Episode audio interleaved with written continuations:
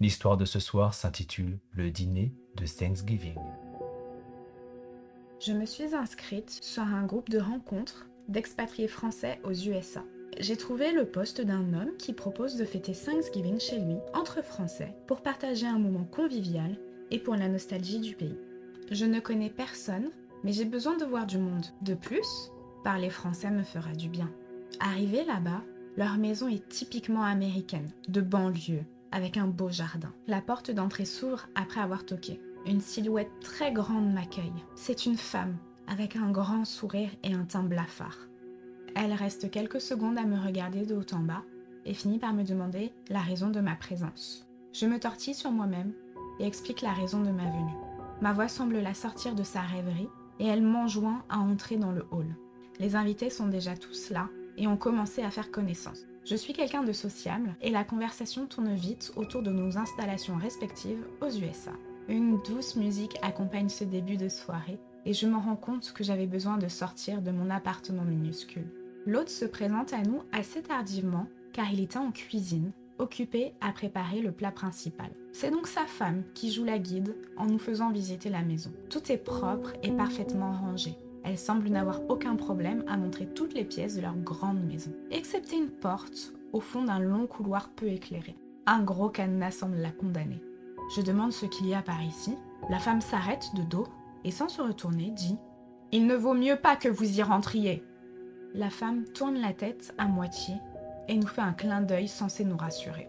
Un frisson me parcourt le corps et un rapide coup d'œil m'indique que les autres invités aussi. Le tour prend fin sur le salon où la table est dressée avec des lumières tamisées qui donnent une ambiance conviviale.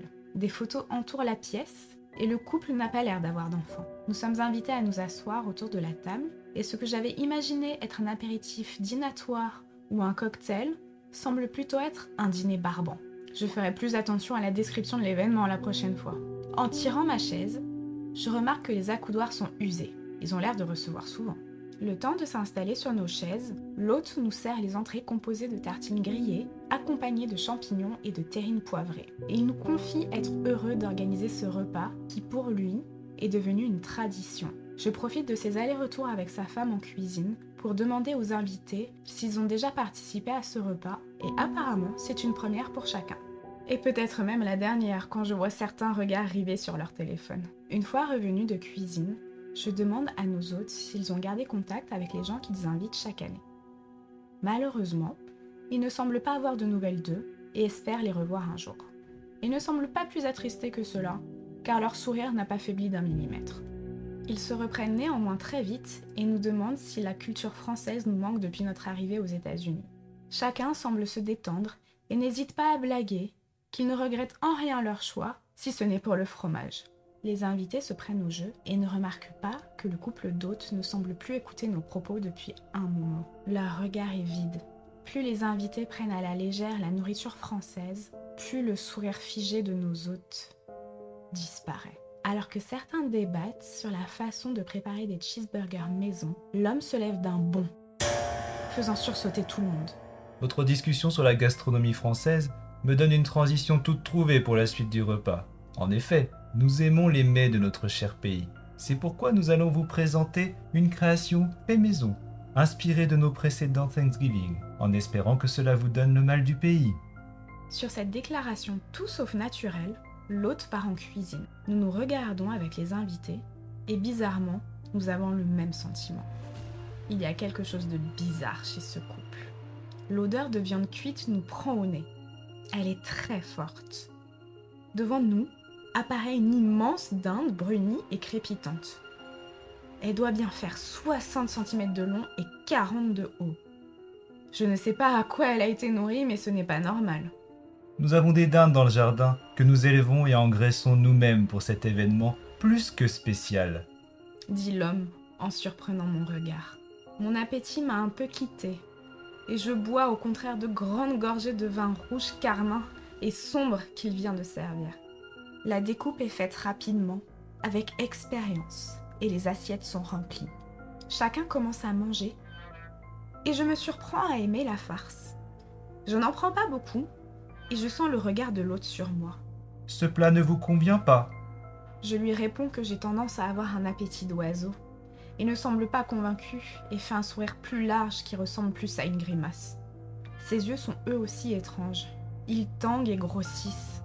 Je secoue la tête et regarde autour de moi. Les invités ont l'air plus détendus et rigolent entre eux. J'ai une impression de vertige. Oh, j'ai le ventre vide. Et j'ai bu beaucoup trop de vin. Je plante ma fourchette dans la farce et fais mine de la mener à ma bouche.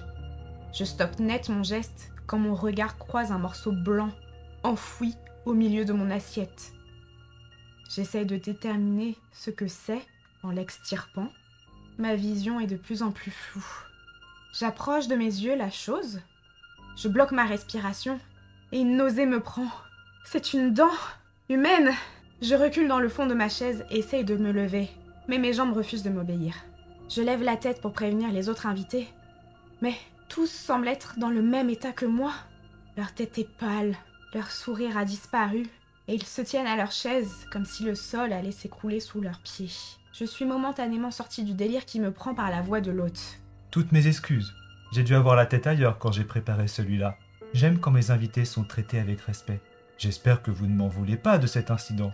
Surtout ne vous inquiétez pas, je vais vous servir une autre assiette ou un autre verre de vin. Vous semblez l'avoir apprécié, je vais vous avouer notre recette secrète. Il échange un regard complice avec sa femme, que je ne lui soupçonnais pas.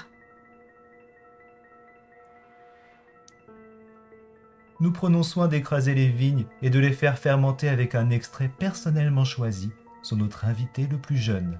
Celui-ci est millésimé de 5 ans, et je me rappelle très bien la jeune femme qui nous a permis de vous le servir aujourd'hui. Plus je l'écoute, et plus ma nausée devient incontrôlable, et ma vision se noircit. Dans un dernier élan de lucidité, j'essaie de m'agripper au bras de la chaise.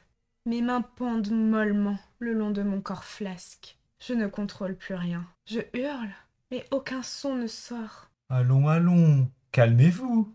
Vous risquez de vous mordre la langue. Nous n'aimons pas quand la viande est stressée. Elle a mauvais goût. À table, mon amour.